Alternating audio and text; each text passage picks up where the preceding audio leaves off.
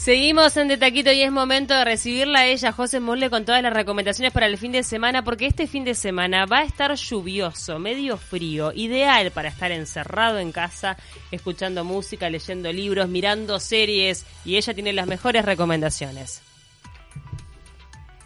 José, ¿estás? Hola, Hola. ¿cómo andan? ¿Todo bien? Bien, ¿y vos? Esperándote con ansiedad para ver qué nos traes hoy. hay de todo, hay de todo. la verdad que está, está, está la... Hola, José. Hola. Ay, se nos cortó. Eso porque ella está alejada, ¿saben? Me parece que está en, en Solís.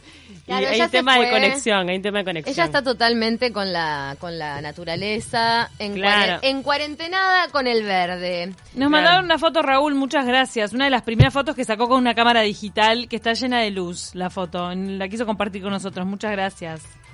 Qué linda. Hay de todo. Para, ¿Han visto algo para hacerle un poco el aguante a José o han leído algo estos últimos días? Yo estoy con el último libro de Fabián Severo, que es un escritor uruguayo de Artigas, que escribe en portuñol. Y lo estoy disfrutando muchísimo el lanzamiento de la semana que viene. Yo vi una serie documental eh, que se llama El Mossad, que está muy bueno. Ah, Ay, inteligencia. Este, porque israelí, hablan los, hablan los este, agen- ex agentes, Sí, quien sí. fue director durante más de una década. Dicen que es angustiante, ¿no? O sea, Está salado, o sea, no sé si es angustiante, pero decís, pa, qué salado como hay gente que vive esto. que vive esta vida intensa. que sí. vive esta vida que vos pensás que solo pasa en películas y no. Y Yo ni- conocí a un argentino que fue entrenado por el Mossad. Oh. Está Sí, muy interesante, la verdad. Este, véanla, está en Netflix. Muy buena. Lo que dicen es que cuando hay alguien del Mossad vos no te podés enterar.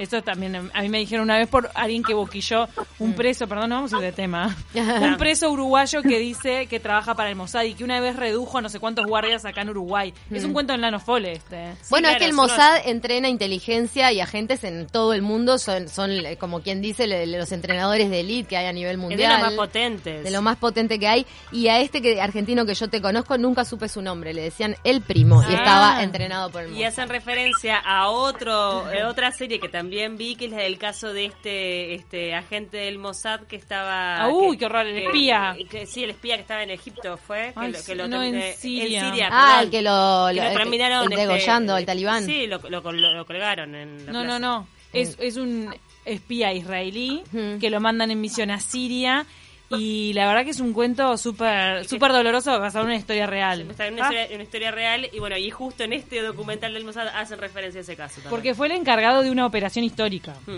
Bueno, José, que estás en línea de nuevo, dieron sus recomendaciones de libro y de serie Paula y Cami. Contanos, ¿qué tenés?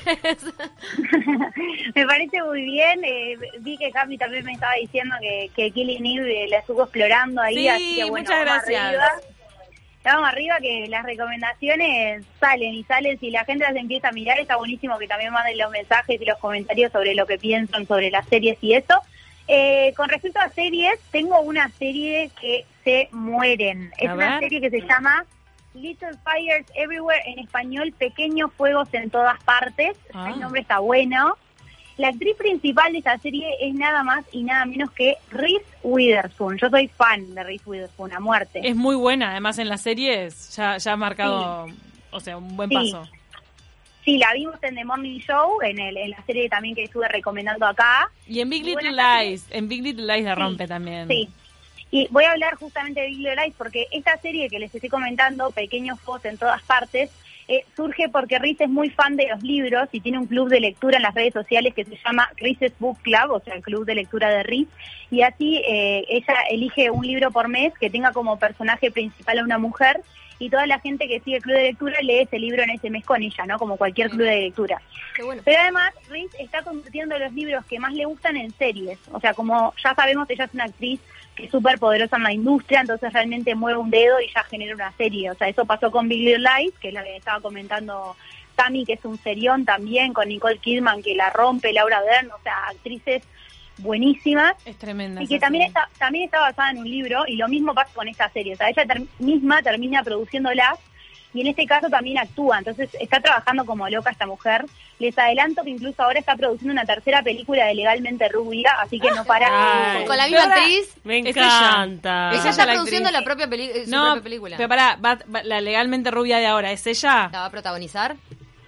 Y sí, en realidad sí, ya están haciendo el guion, entonces bueno, nada. No, eh, pero perdón, está- tiene que ser ella, ¿no? Sin no. ella no Sin va. ella no Sí, es. claro. ¿A quién trae? Claro, es crecida, ¿no? Porque ella ya es, Claro. Claro. tiene su edad. Además digo, es como tipo Cecilia, ese tipo de persona que De no, no pasan los años, como que y, no. y es chiquitita. Claro, ¿no? como que Mm. tipo está igual. Mm. Sí, sí, mal, totalmente, o sea, es, es espectacular esa mujer. Y bueno, volviendo a la serie Pequeños Fuegos en todas partes, está basa- basada en el libro de la autora americana Celeste Ng, o sea, Celeste NG es el apellido, que de paso lo recomiendo porque está muy bueno. Es de esos libros que empezás y no podés dejarlo. Y el libro y la serie trata de una mujer, Elena, que es la interpretada por Reese Witherspoon, que vive en un clásico como suburbio de Ohio en Estados Unidos, pero de repente aparece Mia, que es interpretada por Kerry Washington, que también es una actriz súper conocida, la protagonista de la serie Scandal, no sé si la han visto, eh, también súper eh, buena interpretación. Eh, y la trama se centra en estas dos mujeres, en- o sea, las que interpretan Reese Witherspoon y Kerry Washington, y su familia, porque el personaje de Reese es una periodista que está acostumbrada como a seguir todas las reglas en una familia y una vida que muchos describirían como perfecta. Y Mia, que es la que interpreta a Kerry Washington, es una fotógrafa artística que es como rebelde, independiente, que cambia constantemente de ciudad tiene una hija adolescente y se gana la vida haciendo cualquier trabajo. Entonces, claro, llega esta mujer, ¿no? Independiente, rebelde, todo, a la comunidad en la que vive Reese Witherspoon, que es toda como que sigue las reglas y todo, y chocan, porque obviamente no pueden ser más distintas, ¿no? Claro. Entonces, a su vez también sus hijos empiezan a, hacer- a hacerse amigos, y ahí empieza una puja que va a terminar con una casa incendiada y un pueblo totalmente revolucionado. Está Ah, muy, tremendo. muy buena. Tremenda catanga, o sea. Tremendo. Sí, su- la verdad que se, se entrecruzan muchísimo en, en esta trama, ¿no? Y también esto con los secretos, el arte, Mm. la búsqueda, la pérdida de la identidad, los prejuicios, también los retos de la maternidad, porque trata muchísimo también la maternidad.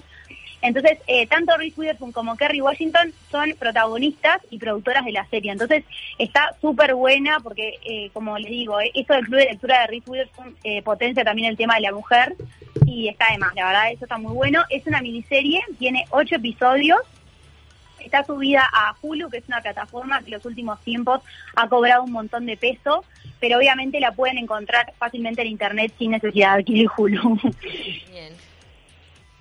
Y bueno, y Perfecto. con respecto, sí, eh, con respecto a la, a la recomendación de lectura, también les voy a recomendar un libro que justamente recomendó Reese Witherspoon en su club de lectura, así que me hice fan del club de lectura de Reese y voy a estar trayendo Mirá. varios de los libros que está, que está leyendo su club. ¿Cómo es que Este libro- participás en, en- en Sí. estos clubes de lectura de, de Reese Witherspoon? ¿Cómo es? Es que en realidad ella publica en las redes sociales, o Ah, sea, la está. tenés que buscar a En sus ella, redes, perfecto. Facebook, sí, en tus redes, y ella lo que va haciendo es poniendo los libros que va leyendo y listo, te enganchás con ella, los vas comprando de acuerdo ella los va anunciando.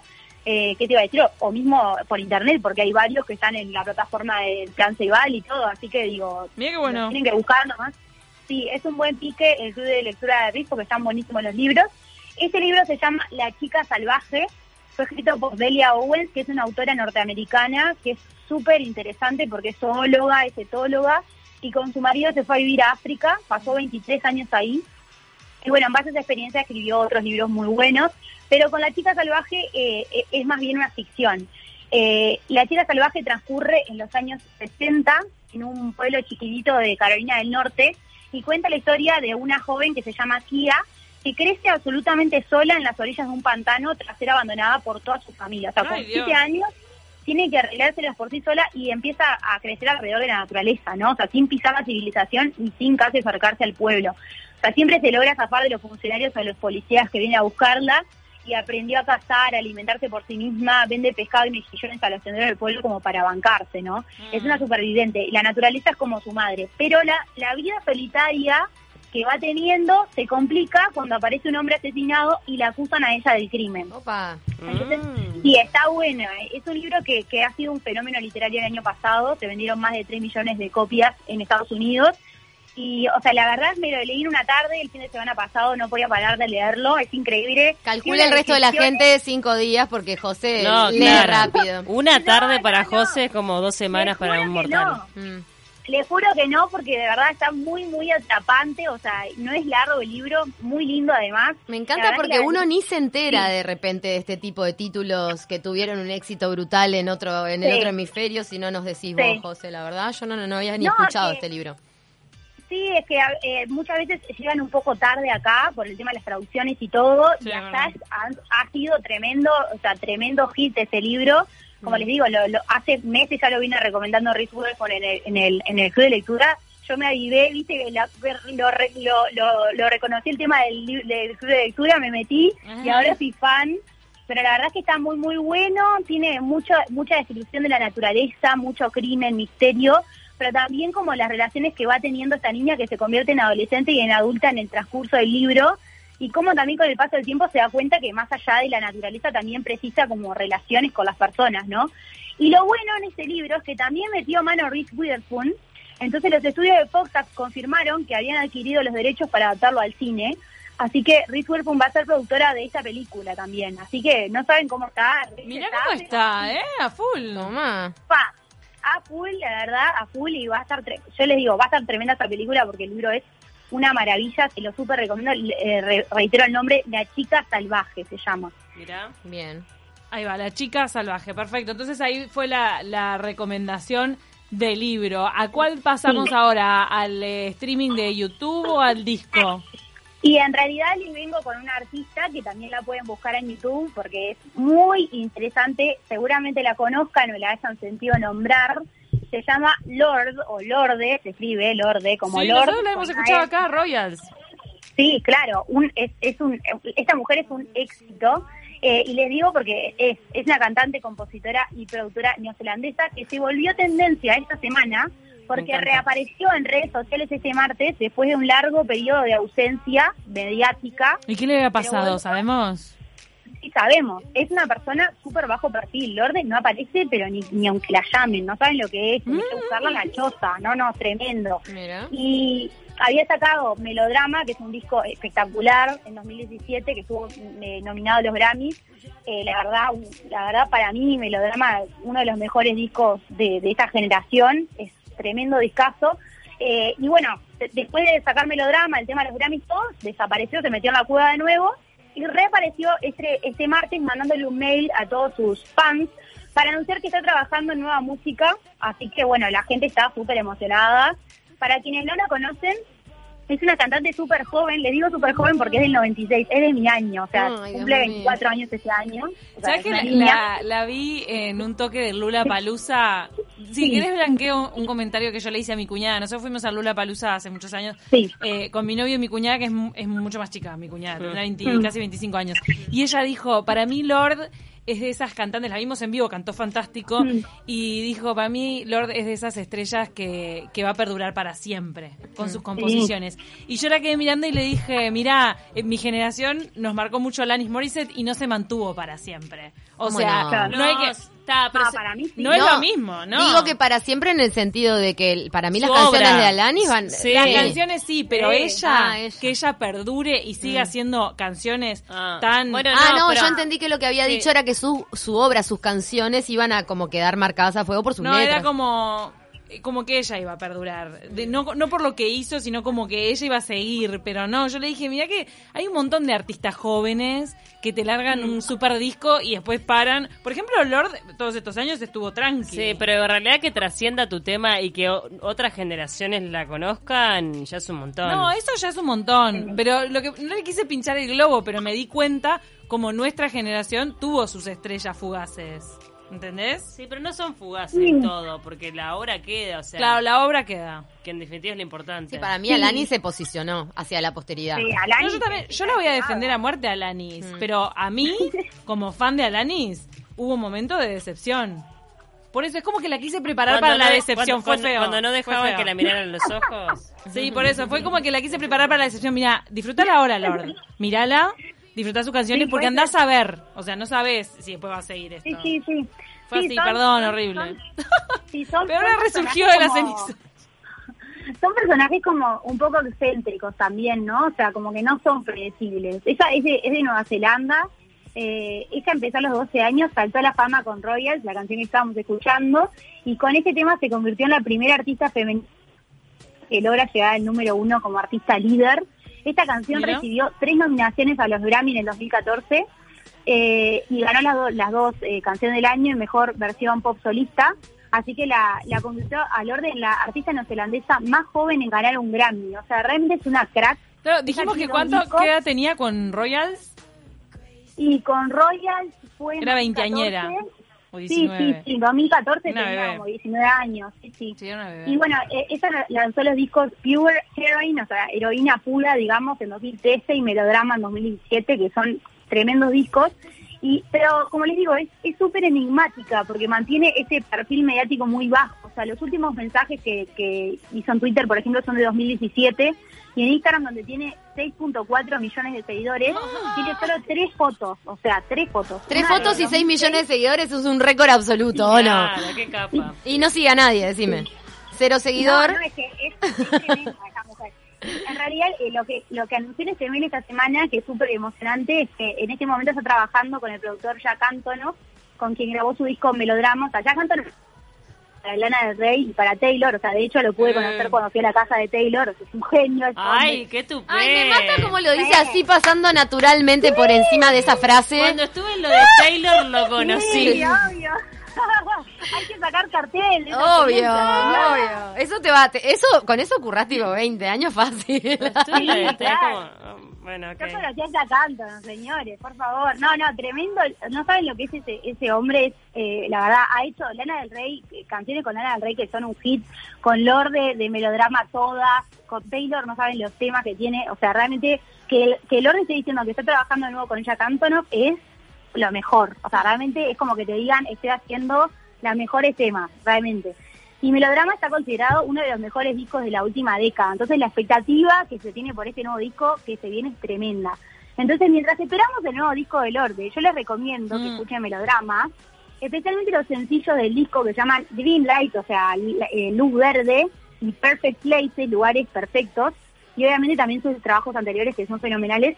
Pero la recomendación también para YouTube es mirar sus videos, que son, no saben lo que son de artísticos y entretenidos de ver. Eh, esta mujer tiene como un estilo Lady ¿no? O sea, claro, muy mm, histriónico. Claro, sí, totalmente, eh, todo ese todo ese estilo como artístico, como raro, ¿no? Mismo ya lo vemos en Royal, ya, ya ella, ella siendo más chica, ¿no? Porque también está eso. O sea, ya está re joven, ya estaba mostrando como esa beta extraña y se, lo saben lo que son. Bueno, Cami, que la viste en vivo, me imagino que podés atestiguar. No, tremenda potencia. Sí, mal. Me, hacía acordar también a Lanis por el pelo largo. Tiene un pelo todo largo, de rulos, eh, y bueno, nada, es como que tiene todo ese halo como de misterio, porque claro, no, no se muestra mucho, pero estaba con las fans es divina, realmente el, mail está súper lindo también, eh, también dándole como un saludo a las fans, esperando verlas pronto, obviamente, porque con todo esto del coronavirus, imagínense que cero gira, cero nada, ¿no? Es solo esperar a que salgan los, los discos y bueno, está, esperar nueva música. Bien. Sí, me encanta. Le estoy, le estoy viendo algunas fotos de ella, la verdad que es preciosa. Le quiero ver la cara, a ver, bater la cara. y un extra también que les comento. ¿Tenés un extra? Tengo un extra. Contanos. Salió ayer la primera canción del futuro disco de Lady que se viene a fin de mes, que obviamente lo vamos a estar uh. recomendando. Eh, con Ariana Grande la canción. Eh, se llama Don't Rain on Me, no lluevas en mí. Mirá, y la pusiste para la consigna, porque hoy estábamos con canciones que dijeran lluvia. Justito. Sí, exactamente. Sí. Mira, la Lady Gaga no había hecho mucha colaboración, ¿no? Sí. No, no Con Bradley. Es verdad. No, bueno, antes, antes, o sea, están comparando esta canción a la colaboración eh, espectacular que hizo Lady Gaga con Beyoncé con Telephone, ¿no? Que tiene ah, varios años, pero tremendo temazo esa canción. Para mí no le sea, sí, no le quedan en los salones, ¿no? Pero sí, para mí no le quedan en los salones. Perdón, Ariana, pero está. Ah. ah. Un poquito se desinfló Lady Gaga en el último tiempo, pero... No, se canta todo Lady Gaga. A mí me encanta Stupid Love, de que fue un avance de este disco, me gustó mucho. Yo los invito, si alguien no lo ha visto, a, buscar en YouTube Born This Way a capela, así la ponen. Ah, Born This Way a capela, que es ella en la previa salida del concierto calentando la voz con las coristas. Ahí decís, Chapo Lady Gaga es impresionante. Tiene un vozarrón impresionante. No, y tenemos un documental espectacular de Lady Gaga que está en Netflix, ¿no? También. Por favor. Ay, ¿sabes qué me resultó medio pesado? A mí me resultó como que, como que era muy ella. Casi que estaba en pose todo el tiempo, me molestó, no, no lo pude es que no terminar. es literalmente ella, es, Claro, es, es así. esa mujer. No, pero estaba en una pose media de quejosa, rara, y no, no se me molestó. Mira que me he fumado tiene- acá Tiene documental. fibromialgia, por eso, es como que Claro. pasa mucho la vida, tipo, con mucho dolor, mucho, o sea, es, es todo un tema ella, es una persona que no es sencilla, digamos, No, en no. su esencia. No se le nota. No, no. Pero claro, como que esperaba otra cosa, se ve. ahí Brunito nos dejó sonando la capela que les estoy diciendo.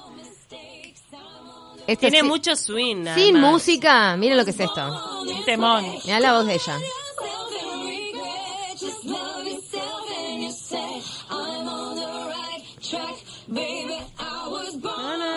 La del rock que tiene. La amo. Este. No, y aparte tienen que ver a las coristas porque son como. Está cantando con tres Whitney Houston, no es que está cantando con. Claro, total. Así que bueno, estamos esperando con ansias cromática, que es como se llama el álbum nuevo, se va a llamar el álbum nuevo de Lady Gaga, que viene a fin de mes, y estamos así, esperando todo porque es la vuelta de Lady Gaga al pop. Yo saben cómo vengo esperando esto, ya me tenía un poco podrida con las versiones acústicas. Tal cual. Muy bien. Bien, vos, estamos en el mismo lado. Y sabes qué, José, preparamos una sorpresita para despedirte, que estamos segura que hubiese sido una de tus recomendaciones si hubieses estado atenta a lo que está circulando por internet. Y es la canción que le dedicó al barbijo Ignacio Copani. Ay, no te puedo creer. Nos vamos a despedir con esta canción para el barbijo. Muchas gracias, José Maule, por todas las recomendaciones. Gracias. Todo el mundo tomó nota. Es más, un oyente sumó. Muchísimas gracias, José. Sumó una recomendación de un libro y ahora se nos borró el mensaje. Queda para el lunes la recomendación del libro. Eh, se quedan con 970 noticias. Buen fin de semana para todos. Hoy de noche charlo con Fabián Vena, Ah, 22.30. ¿Cómo venís con los pff, figuras del Río de la Plata? Un crack total. Un crack, muy buen actor. ¿Querían figuras? Toma, Paula Echevarría. Y nos vamos con Ignacio Copani. Chau, chau. Dijo que el barbijo es pasajero. Yo creo que se queda un siglo más. Ahora que lo lleva el mundo entero, al grito de la moda te unirás. La moda que te impuso cosas locas, logró venderte roto un pantalón. Ahora te propone un cubrebocas que al menos garantiza protección.